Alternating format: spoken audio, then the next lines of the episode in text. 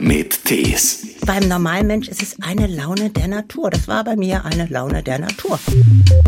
Wir wussten dann ab dem dritten Tag, unser Kind hat Down-Syndrom. Es kann ja jeden treffen. Und ich will ja nicht sagen, warum uns nicht. Aber wenn dann diese Diagnose kommt, dann ist es natürlich doch schon ein Schock.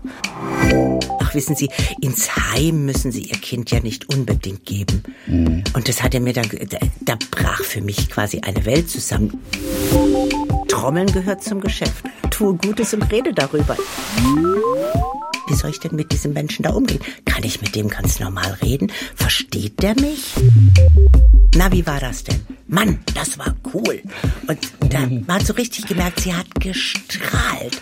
So von Kopf bis Fuß. Sie war so stolz, dass, dass sie auch mal als Mensch im Mittelpunkt steht. Ein Podcast von SWR3. Mein Name ist Christian Thees. Mein Name ist Christiane Bölzle. Jo, Christiane, du bist eine Mutter wie viele andere. Nur hast du die Pandemie dazu genutzt, ein Kochbuch zu schreiben, wie es das so vielleicht noch nicht gegeben hat. Ein Kochbuch in besonders einfacher Sprache, mit besonders einfachen Anleitungen das du zunächst mal für deine Tochter Isabel im Prinzip geschrieben hast, die das Down-Syndrom hat. Aber es stößt mittlerweile auf größeres Interesse dort.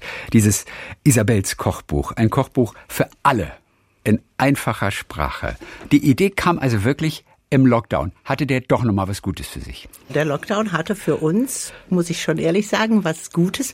Viele Leute saßen zu Hause und liefen die Wände hoch und runter und wir haben gearbeitet.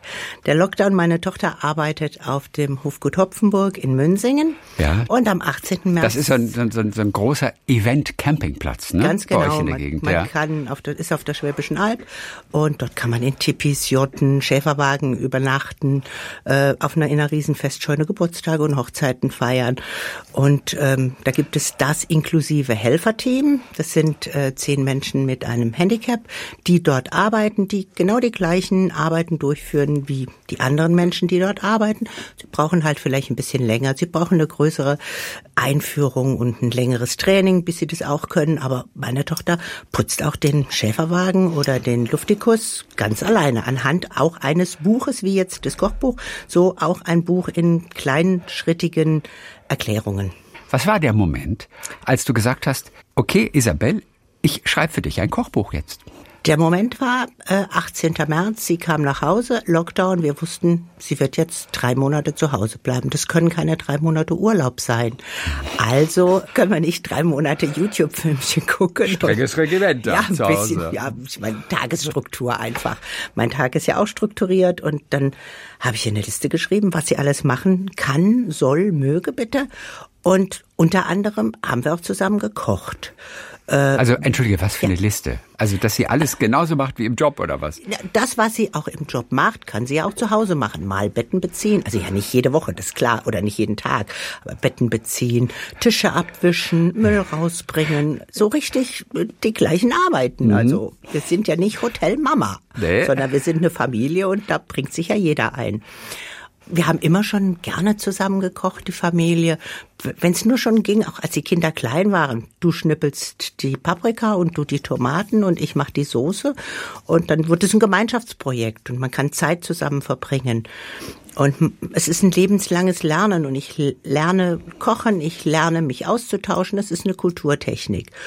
Und so, ich weiß jetzt nicht, war das am dritten, am fünften Tag, dass ich gedacht habe, jetzt kochen wir so viel zusammen und demnächst will sie ja ausziehen. Und es wäre doch schön, wenn sie, wenn sie ausgezogen ist, dass sie ein Kochbuch hat, aus dem sie sich selbst Kleinigkeiten zubereiten kann, die kleinteilig aufgeschrieben sind, bebildert sind. Ja, deswegen einfach Isabels Kochbuch. Das, was wir gekocht haben, habe ich abfotografiert und habe einen kleinen Text dazu geschrieben.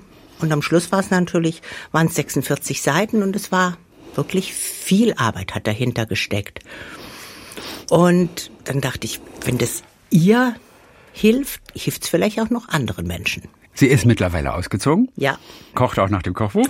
Sie kocht noch nicht ausreichend da ja. am Wochenende in Münsingen keine. Sie braucht ja eine ambulant, sie wohnt im ambulant betreuten Wohnen, so nennt man das. Da kommen mittags zwei junge Frauen mal für eine Stunde vorbei und man geht gemeinsam einkaufen oder wäscht zusammen.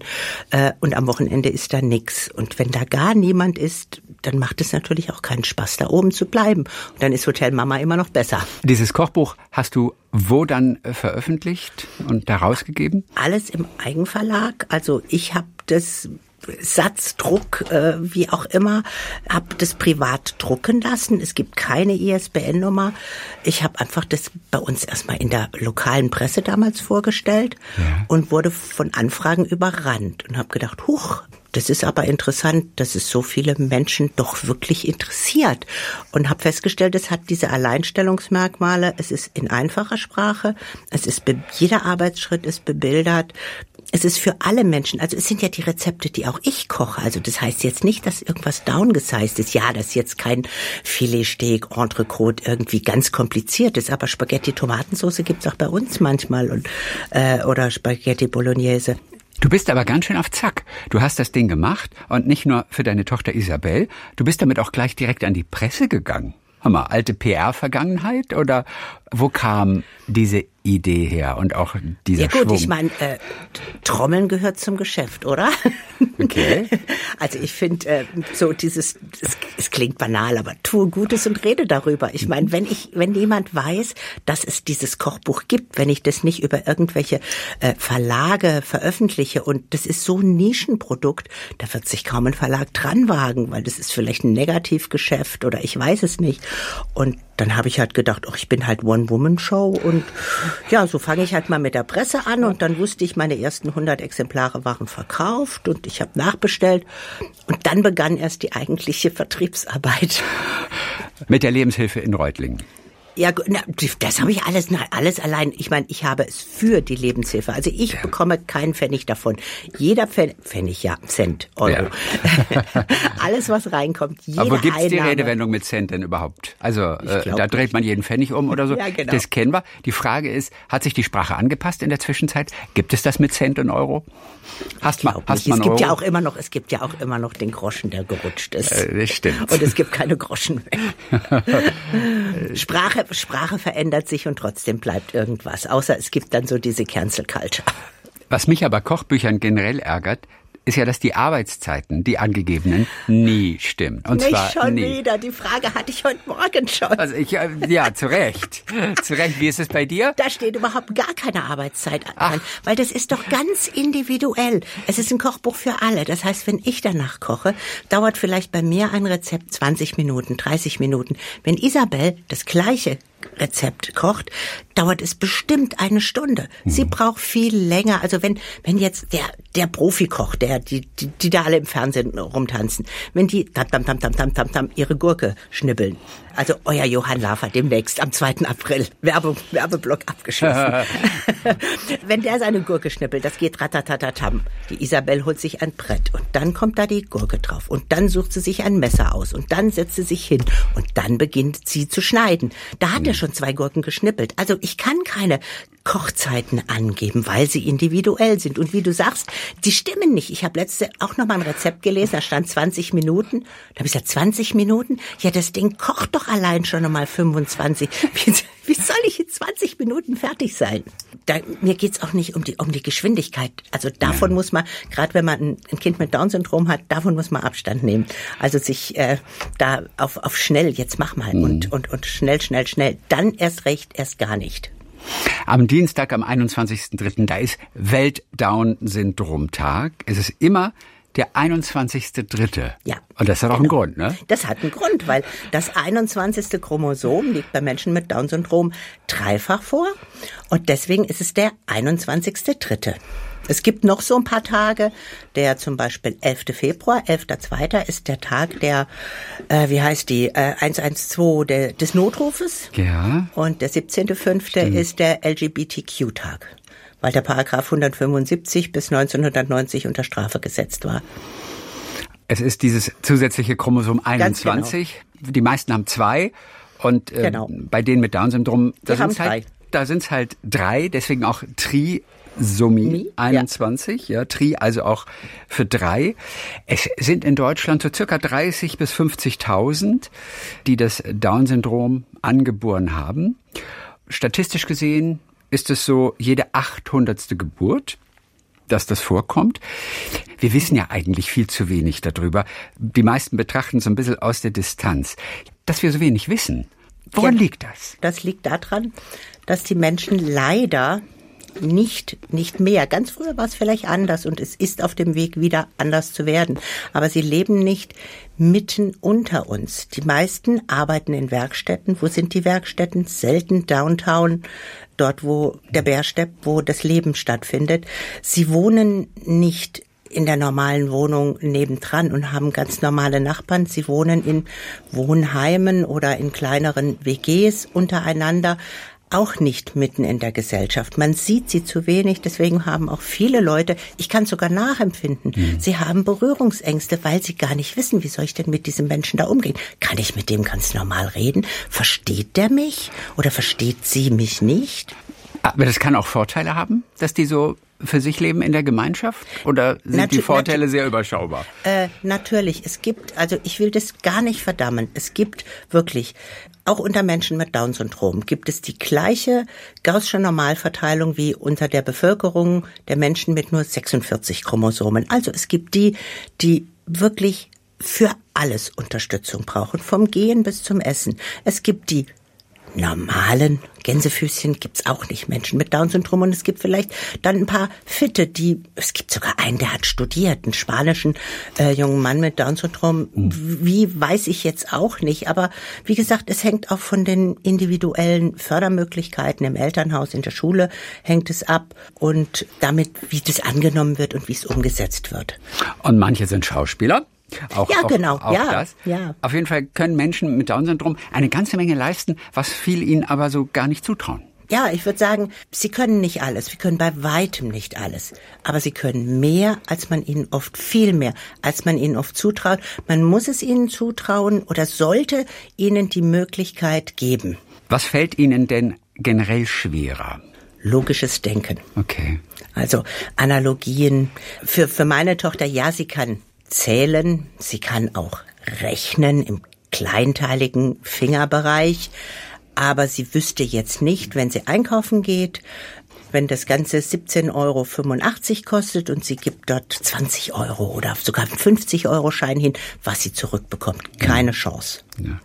Aber Isabel kann alleine leben. In ja. ihrer eigenen Wohnung, ne, mittlerweile. Ganz genau. Sie ist dann im, im äh, Lockdown, haben wir sogar noch diese Wohnung ausgesucht mit Maske und allem möglichen. Durfte nur einer dann immer rein und gucken und war ja Kontaktbeschränkung sie ist auch nicht direkt nach dem Lockdown dort eingezogen. Das wäre mir ein zu krasses, erstmal wieder arbeiten und sofort ausziehen und dann sich organisieren müssen da oben mit Maske und, und Impfung und so weiter. Da haben wir dann noch zwei Monate gewartet und dann ist sie dann ähm, Ende 2020 ist sie dann nach Münsing auf die Schwäbische Alb gezogen. Sie wohnt mit einer Arbeitskollegin zusammen in einer ganz normalen Dreizimmerwohnung in einem ganz normalen Achtfamilienhaus mitten im Dorf. Zu Fuß kann sie gehen gehen zu den Einkaufsmöglichkeiten. Sie geht auch zu Fuß zu ihrem Arbeitsplatz. ist so eine gute halbe Stunde morgens und abends.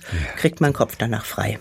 Ach, wie toll. Was wissen wir eigentlich, wie dieses dritte Chromosom zustande kommt? Vererbbar ist es ja eigentlich nicht in der Regel, oder? Nein, es ist nicht vererbbar.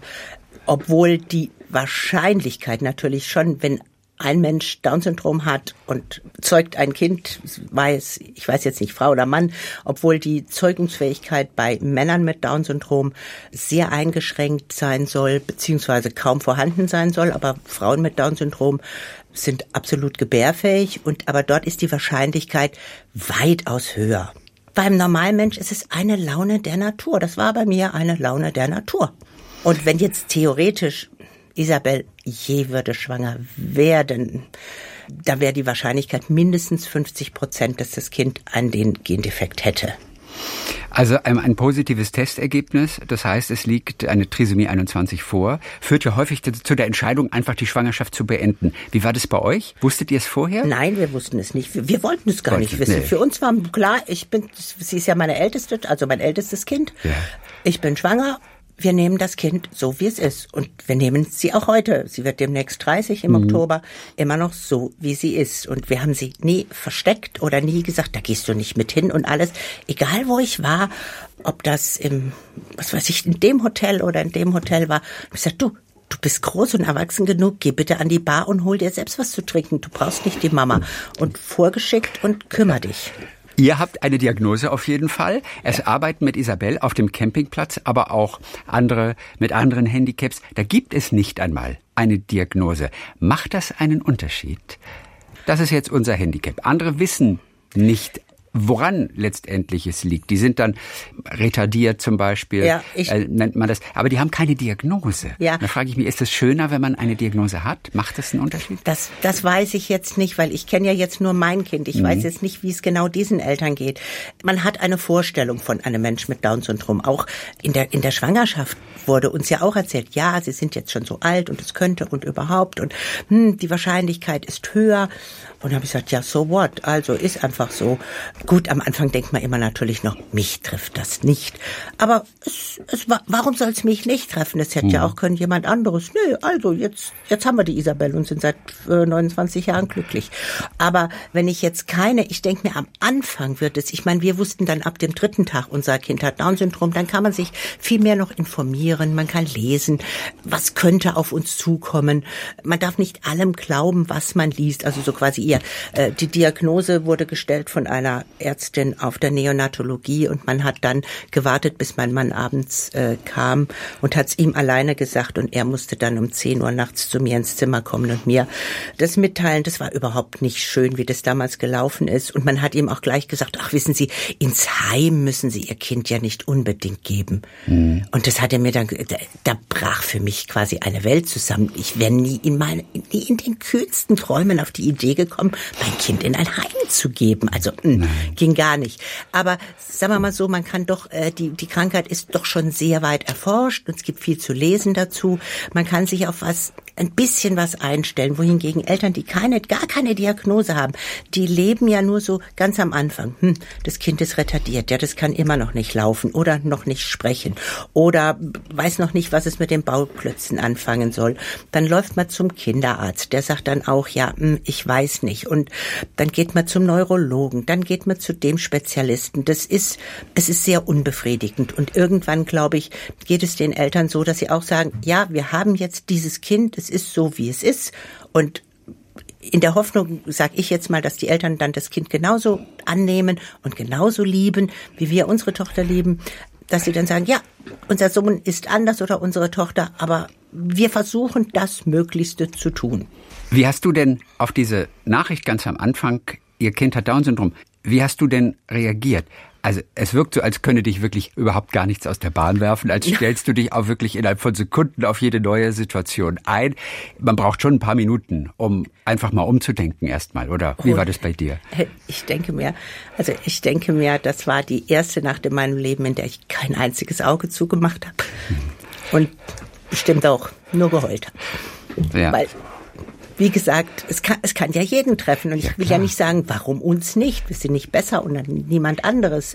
Äh, aber wenn dann diese Diagnose kommt, dann ist es natürlich doch schon ein Schock. Und den muss man erstmal verarbeiten. Wie lange hat es gedauert, das Verarbeiten? Reden wir hier von ein, zwei Wochen, ein, zwei Monaten? Ähm, vielleicht könnte man sagen, vielleicht zum richtig verdauen ein halbes Jahr, bis ich dann vielleicht wieder bereit war, dann doch nochmal an, an weiteren Nachwuchs zu denken, weil am Anfang ja. habe ich gedacht, okay, Kind und das war's und Punkt und Ende. Und äh, habe dann auch erfahren von anderen Eltern, es ist ganz, ganz wichtig, dass Kinder mit Down-Syndrom, jüngere, ich meine, ich wollte immer mehrere Kinder. Ich bin Einzelkind, ich wollte immer eine Zwillingsschwester, also wollte ich auch meinen Kindern Geschwister geben. Mhm.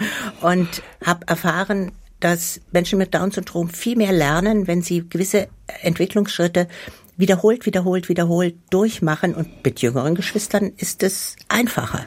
Das heißt nicht, dass ich jetzt meine Söhne bekommen habe, damit Isabel ein Vorbild hat. Nein, natürlich nicht. Aber mhm. am Anfang, am Anfang dachte ich, nee, das war's jetzt, Peng. Ich will kein Kind erster und zweiter Klasse. So kam das mir am Anfang im Kopf vor. Ja. Und als ich nach einem halben Jahr dann habe ich gedacht, nee, also das das ist nicht mein Lebensplan und ich soll genauso Kinder zum Spielen haben. Und unsere Kinder sollen dann so aufwachsen mit ihrer Schwester, für die ist es das Normalste der Welt. Aber du hast ja nicht spät angefangen, Kinder zu bekommen, weil du hast es gerade angedeutet, Doch, dass sie ja. gesagt hat, wirklich? Du warst aber über 35 schon? Nein, noch nicht. Ja, wollte gerade sagen, Noch aber das ist doch ein ganz ja, normales das ist- Alter. Das, ja, schon, natürlich heute schon, aber ich meine, vor 29 Jahren war das da doch schon spätgebärend. Okay, okay, okay, tatsächlich. Also der 21.3. Welt-Down-Syndrom-Tag. Ein Tag, an dem ganz viele Menschen zwei verschiedene Socken tragen. Ja, ganz genau. Warum das? Äh, Es ist einfach, äh, wir gehören alle dazu. Wir sind, egal wie, wie wir sind. Und ich meine, zurzeit ist ja wirklich der Begriff Diversität in aller Munde. Dabei geht's dann bestimmt nicht nur um LGBTQ oder um Schwarze, Weiße, Grüne, egal, wen, wen auch immer. Auch Menschen mit einem Handicap, körperbehinderte Menschen, beeinträchtigte Menschen, Kleinwüchsige, egal, die sollen alle, alle dazugehören. Und das ist genauso wie die zwei Socken. Warum soll ich denn, wenn ein Socke von der Waschmaschine verschluckt wird, den anderen wegschmeißen? Nee, das hat mein Sohn ohne, mein jüngster Sohn, ohne dass er das wusste von dem Welt-Down-Syndrom-Tag, hat der das schon vor, ist jetzt 24, ja schon vor oh, über zehn Jahren, hat er gesagt, ich finde das langweilig, immer nur zwei gleiche Socken. Seitdem trägt er immer, jeden Tag unterschiedliche Socken. Trägst du am 21. auch dann zwei unterschiedliche Socken? Hängt davon ab, was Ach ich so. anhabe. Okay. Und was ist mit Isabel? Ne, Äh, Nimmt die diesen sagt- 21.3. auch als einen solchen Tag wahr? Diese Woche, ja, nach diesem großen PR- und Presserummel, den, den, den ihre Mama veranstaltet hat, muss ich sagen, sorry, Isabel, nein, äh, ich denke mir schon, dass, dass sie sich freut. Dann nimmt sie ihn wirklich wahr, weil wir hatten jetzt Fernsehen und Presse und äh, lokale Presse und wir waren auch in so einer Fernsehzeitschrift und Frauenzeitschrift mit Bildern präsent. Und gerade auch heute Morgen wieder war ihr das bewusst, nachdem auch ein Redakteur von einer Lokalzeitung sich wirklich mit ihr auseinandergesetzt hat und ihr Fragen gestellt hat. Das war ihr wichtig und das fand sie ganz toll. Ach, das ist toll. Und sie ernst genommen hat. Am Dienstag am Welt-Down-Syndrom-Tag, da gibt es auch einen Bericht über Isabel im SWR-Fernsehen, Mhm. einmal am Nachmittag und auch noch in der Landesschau dann am Abend. Ja. Wie hat sie sich vor der Kamera gemacht? Äh, das war stellenweise ganz witzig, weil Isabel fing dann an, mal Regie zu führen. Ach so. Äh, Der Kameramann meinte, also es ging darum, um folgende Situation auf der Hopfenburg auf ihrem Arbeitsplatz, äh, wo sie den Schäferwagen und den Luftikus reinigt. Sie sollte das an dem Tag darstellen. Also wie Betten abziehen und Fenster putzen und ihre normale Tätigkeit vor, vor der Kamera zeigen. Und dann äh, sagte der Kameramann, du kommst dann bitte jetzt von rechts oben da runter und gehst dann vor diesem Gebüsch in den Wagen. Und dann meinte Isabel, ich komme aber immer von links unten. ja, aber da, da war das Licht falsch, weil die, die Sonne kam von links und da war es natürlich viel schöner, wenn sie von rechts kam und, und hatte Sonne. im- Nein, sie wollte dann unbedingt nein und dann hat man ihr das erklärt. Okay, dann hat sie dann eingesehen, sie muss also von rechts oben kommen. Dann war sie innen drin und hat angefangen, Betten abzuziehen, Fenster zu putzen, so mit ihrem Arbeitsbuch schrittweise, Schritt für Schritt die Arbeiten durchzuführen. Und dann meinte die Redakteurin hier vom SWR-Studio, du kannst du das Fenster noch mal putzen, bitte? Ja. Äh, das Fenster ist sauber. Ja, kannst du es trotzdem noch mal putzen? Was soll ich da putzen, wenn das Fenster sauber ist? Da meinte sie, weißt du, der Kameramann ist einfach nicht so schnell wie du. Und deswegen musst du es noch mal putzen. Aber was für eine schöne Reaktion ist das, weil wir einfach wirklich daran sehen, dass dieses so tun, als ob ihr komplett fremd ist. Das ist einfach die pure Wahrheit, Ganz die genau. aus ihr spricht und nicht dieses Taktieren, was wir in unserem Alltag ja machen. Ja, ja, und, genau. und natürlich, und insofern ist es ja total schön, das zu sehen. Ne? Ja, weil vor allen Dingen für sie war es, ich meine, sie hat auch schon Theater gespielt und da wusste sie, sie schlüpft in eine Rolle und sie tut nur so, als ob, oder eins ihrer Hobbys ist Hip-Hop-Tanzen. Das ist ja auch mit Auftritten verbunden und man bewegt sich und man ist ja nicht der Hip-Hop-Tänzer. Das ist ihr bewusst, aber da war sie ja in ihrer Arbeitsrolle und nicht in ihrer Rolle als Schauspieler, sage ich jetzt mal. Es gibt ja so bestimmte Berufsgruppen oder also was heißt Berufsgruppen, aber auch auch auch Gruppen, die machen ja auch so Witze über sich selber. Wie geht ihr sprachlich denn mit den Begriffen Down-Syndrom an? Ich weiß nur, Michael Ostrowski, Schauspieler aus Österreich, aus ein Krimi in Passau. Er hat auch einen Sohn, meine ich, der Down-Syndrom hat und den sagte mal, mein Kind ist a Downy. Sagt er immer. Wie ist es bei euch? Was ist so eure Sprache, die ihr intern verwendet? Intern benutzen wir höchstens das Wort Menschen mit Down-Syndrom, also ja. gar keine Abkürzungen mhm. oder ja, es gibt ja äh, gerade weil das Down bedeutet ja runter und niedrig und mhm. nach unten. Und dann versuchen ja viele irgendwie da einen Up reinzubekommen, nach oben und auf. Nee, da sind wir also, muss ich ganz ehrlich sagen, ich habe da keine anderen Begriffe und was ich, was ich ganz schlimm finde, wenn ganz ehrlich, wenn Menschen immer noch, vor allen Dingen gerade diese junge Generation, für anstatt doof oder blöd sagen die behindert. Sie, mhm. sie meinen natürlich nicht das behindert, aber es ist ja. ein Synonym dafür geworden und da schrecke ich zusammen, weil das geht nicht. Also das ist für mich, da tut mir was weh, ja. wenn das benutzt wird. Genauso der alte Begriff, ganz früher hieß es halt noch, das sind mongoloide Menschen. Das ja. sagt man nicht mehr und Gott sei Dank sagt man das nicht mehr. Das hat gar nichts damit zu tun. Ach, das hat, hat, gar nichts damit zu tun? Nein. nein, nur wegen der Augenstellung, die damals, okay. also als die ja. Medizin noch nicht so weit war. Und Langton Down, der Arzt Langton Down, der das Down-Syndrom quasi katalogisiert hat, der ist noch, also nachdem man den noch nicht kannte, da hat man gesagt, ja, die sehen halt so aus wie Mongolen oder wie man sich Mongolen vorgestellt hat. Eigentlich ist es ja eine Beleidigung für die mongolische Nation, dass man die mit behinderten Menschen gleichsetzt. Also nicht eine Beleidigung für Menschen mit Down-Syndrom. Aber das ist ja egal. Ganz schlimm finde ich es aber immer noch, wenn sogar in Krankenhäusern habe ich es heute noch gehört. Ja, da hinten sind die Mongos. Oh. Das ist für mich, da läuft es mir auch. Und das sind zwei Momente, wo ich ganz ehrlich sage, da gehe ich dagegen vor oder nehme die Menschen und sage, ganz ehrlich, finde ich nicht toll, was ihr da macht. Okay, wann ja? hast du das zuletzt gemacht? Gerade bei einer Gruppe Jugendlichen, da habe ich das Wort behindert gehört und bin dann dazwischen also nicht dazwischen, das klingt jetzt wie Nein, auf, und aber du bist äh, ganz genau und bin hingegangen ja. und habe gesagt, das finde ich nicht okay. Und dieses Mongo habe ich zwar dann mal gehört, aber da war ich zu weit weg und war in einer anderen Situation. Ich konnte dann da nicht reagieren, aber das war noch was, wo ich gedacht habe, und das ganz ehrlich, das war auch noch im Krankenhaus, das passt dann gar nicht. Aber die meinen das gar nicht böse, oder? Nein, natürlich nicht. Ja, aber das ist für heute, also das darf einfach nicht mehr sein. Hört Isabel uns eigentlich jetzt? Ich habe mich das gerade gefragt, als du gesagt hast, naja, wir haben dann gesagt, der Kameramann hat dann irgendwie so Mist gebaut, deswegen müssen wir das nochmal machen. Ja. Das darf sie ja eigentlich gar nicht hören. Ach so. dass, das, da, dass da ein bisschen getrickst wurde. Ja, ja, klar. Für, für die das, Kunst. Ja, das darf man doch. Ich meine, wir, du und ich, wer weiß, dass beim, beim Fernsehen getrickst wird. Naja, na, das ist, ja, das ab ist und doch zu ganz ein bisschen, ein bisschen. Aber es hat ihr Spaß gebracht, auf jeden Fall, dieser kleine Fernsehdreh.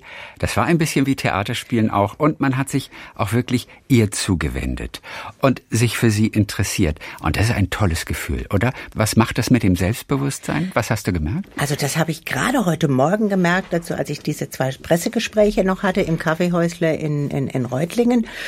Beim ersten war es nicht so, aber der zweite junge Mann, der hat sie wirklich ernst genommen. Der hat auch ihr Fragen gestellt und auch ist kam auch auf diese Drehs in, in Münsingen zu sprechen und meinte dann, na, wie war das denn? Mann, das war cool.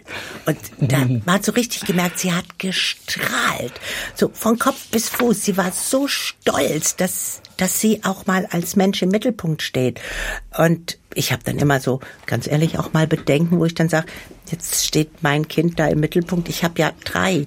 Und dann habe ich immer, dann muss ich immer zu meinen Söhnen gehen und sagen, also ich habe euch genauso lieb. Also es, das ist jetzt, es ist halt jetzt der Tag des Down-Syndroms und deswegen ja. nehmen wir mal uns der Isabel an und heben sie auf den Podest hoch. Und nicht nur sie, sondern das ist ja für alle Menschen. Also einfach eine Lanze brechen für Menschen mit Down-Syndrom. Und ich bin ja im Vorstand der Lebenshilfe Reutlingen.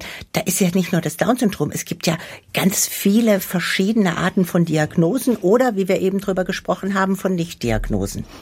Außerdem könntest du deinen Jungs auch immer sagen, Leute, das Leben ist nicht gerecht. Mal wird der eine bevorteilt, mal der andere. Es kann nie darum gehen, dass es immer ausgeglichen wird. Das Leben ist nicht gerecht. Ne? Ja, das, das ist so. Und ich denke mir, ich denke mir, meine Jungs wissen das auch. Natürlich. Christiane, die ein Kochbuch geschrieben hat für alle in einfacher Sprache. Du hast gemerkt, dass das richtig gut ankommt.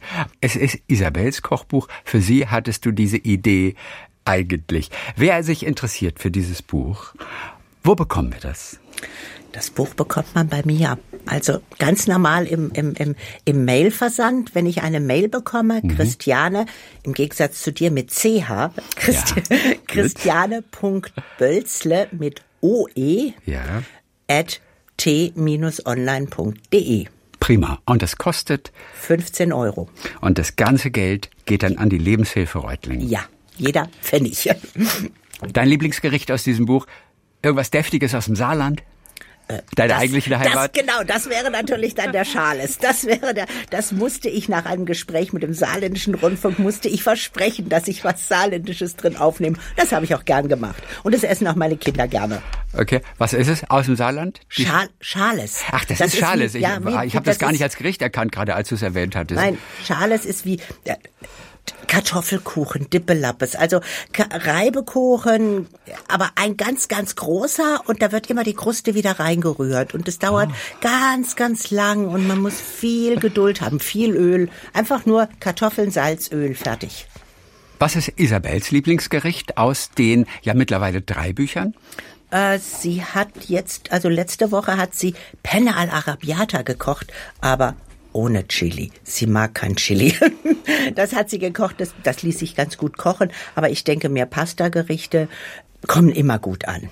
Absolut. Und, und heute, heute hat sie dem, dem einen Journalisten, was hat sie ihm gesagt? Hackbraten. Da habe ich gesagt, du Hackbraten haben wir doch gar nicht da drin. Und dann blättert sie auf, doch da. Sag ich, ja, okay, das sind Frikadellen. Aber das ist dann, das läuft unter der gleichen Kategorie. Ist aber auch okay. Also ja, ich genau. meine, Hackbraten, Frikadellen. Ja, genau. Das Wo ist das eine in groß und das andere in klein. Okay, Frau Köchin, was ist der Unterschied eigentlich zwischen Hackbraten und Frikadelle außer der Größe? Ja, doch, ich würde sagen, die, die, die Größe ist das erste und Frikadellen mache ich in der Pfanne und Hackbraten mache ich im Backofen. Aber so die Konsistenz ist ähnlich. Ja, genau, eigentlich. ja, natürlich. Von daher hat sie ja, völlig ja, recht. Natürlich, die Isabel. Hat, hat sie ja auch. hat sie auch. Christiane Bölzle, Autorin und Ideenfinderin für dieses Kochbuch Isabels Kochbuch, ein Kochbuch für alle in einfacher Sprache. Dann wünschen wir einen erfolgreichen, auch 21.03. dieser Welt-Down-Syndrom-Tag, an dem auch mal wieder darüber gesprochen wird, an dem wir vielleicht auch mal wieder Dinge erfahren, von denen wir bisher keine Ahnung hatten. Und das ist so wichtig, weil wir es einfach dann mehr in unsere Mitte holen. Denn eigentlich gehören die viel mehr mitten rein in die Gesellschaft ne? und nicht so in eigene Werkstätten. Wird sich da mal was tun? Was glaubst du? Jein, es tut sich schon einiges durch Inklusionsbetriebe ich will schon sagen, die Werkstätten müssen nicht komplett verschwinden, weil es wird immer Menschen geben, die ein wirklich niederschwelliges Angebot auch brauchen. Es gibt auch in Werkstätten anspruchsvollere Arbeiten. Das will ich jetzt auch gar nicht hier anzweifeln. Ich denke mir, die Werkstätten wird es immer geben, aber ich finde, es sollte alles parallel geben, so wie auch in der Schule muss es die Sonderschule geben, aber auch meine Tochter hat eine, ein Jahr war sie auf der Regelschule, dann war sie in einer Außenklasse, also parallel zu einer Regelklasse und die letzte Berufsschulstufe, da war sie dann auf der Sonderschule. Es muss alle Formen geben und es muss entweder ein Wahlrecht der Eltern geben oder ein beratete, beratene, oh, wie heißt das denn? Also, dass, ja, dass man nicht, nicht diese, nein, nicht die, du, wie diese Empfehlungen, die es gibt für, für Gymnasium oder so, aber in Baden-Württemberg ist es ja jetzt abgeschafft. Aber, dass man äh, schon eine Beratung erhält, wo ist das Kind am besten aufgehoben und die ja. Eltern aber auch ein Mitspracherecht haben und sagen, nee, ich sehe mein Kind aber doch schon ein bisschen fitter. Oder ich kenne auch Eltern, die sagen, nee, das schafft mein Kind nie in der Regelschule oder in der Außenklasse. Ich möchte, dass sie ganz behütet betreut wird. Und dann ist sie an der Sonderschule am besten aufgehoben. Es muss alle Möglichkeiten geben. Christiane, Dankeschön für diese Einblicke in Bereiche, mit denen viele von uns in der Regel nichts zu tun haben. Und ein Kochbuch für alle in einfacher Sprache ist ja sowieso immer eine gute Idee. Christian, ich bedanke mich ganz herzlich für das Gespräch und dass ich auch ein bisschen aufklären durfte und dass ich die Möglichkeit hatte, über Menschen mit Down-Syndrom zu sprechen. Wir freuen uns genauso. Talk mit Tees.